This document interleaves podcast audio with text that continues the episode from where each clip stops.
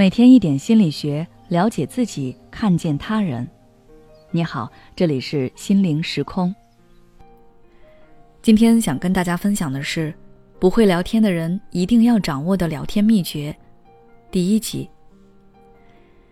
之前跟大家分析了不会聊天的人主要问题都出在哪里，但是只知道原因肯定是不够的，大家肯定还是想要知道该如何去调整和改正。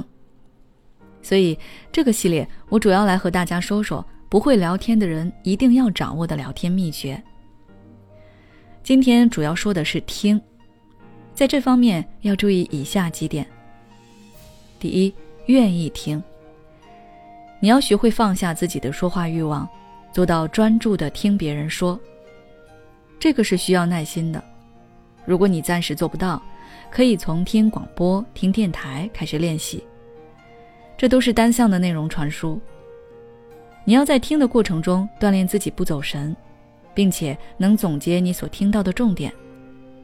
当你练习的差不多的时候，可以在实践中应用，减少自己说话的频次。在别人说话时，不要打断、插话或者试图转移话题，也不要频繁的看手机，或者思考其他的事情，只是专注的听别人说。第二，听感受。诚如少有人走的路中所言，倾听是把注意力放到对方身上，它是爱的具体表现形式。此时，倾听者把个人想法和欲望放在一旁，尽可能的体会说话者的感受。尤其当别人跟你诉说烦恼时，你更要学会站在对方的角度去体会对方的处境和感受。比如。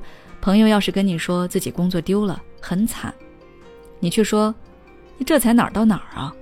我之前遇到的那个才叫惨。”这就是变相的否定对方的感受，是倾听的大忌。我们要做的是不带预设观点的去听，即便你不认同这个人的观点，甚至觉得他是在小题大做，也别急着说出来。这时候你要做的仅仅是听，等对方全部说完。你在经过思考后，可以跟他进行有效的沟通，但绝不是批评对方做的不对，那只会让人对你产生排斥感。第三点，给反馈。光听是不够的，还要适时的给予反馈。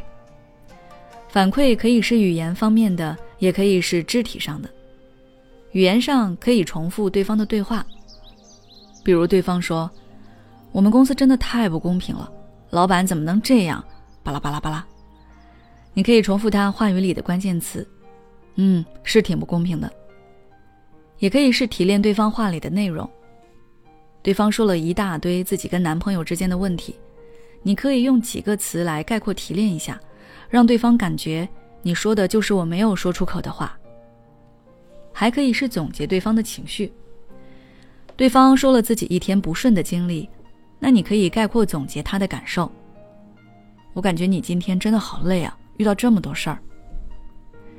肢体方面的主要是动作细节，比如身体保持前倾，表明你是在很认真的听他讲话。双手不要交叉放在胸前，这是一个防御性的姿态，也不要做叉腰或者是插口袋的动作。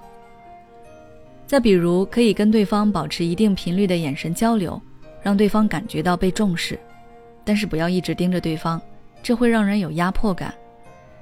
一般情况下，你的目光放在对方眼睛和鼻子的三角区就可以。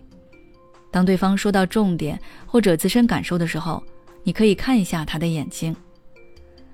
此外，点头也是一个非常好的反馈，但是点头的时机要把握好。比如，对方跟你说自己被主管批评了。你在他说他主管是怎么批评他的时候点头，那对方可能会误以为你是同意那些批评的话。点头一般是在对方表达自身观点或感受的时候，你觉得认可或者能理解才点，不要盲目的点。以上就是关于听的重点，下期我再来跟大家说说如何在沟通中思考。好了，今天的分享就到这里。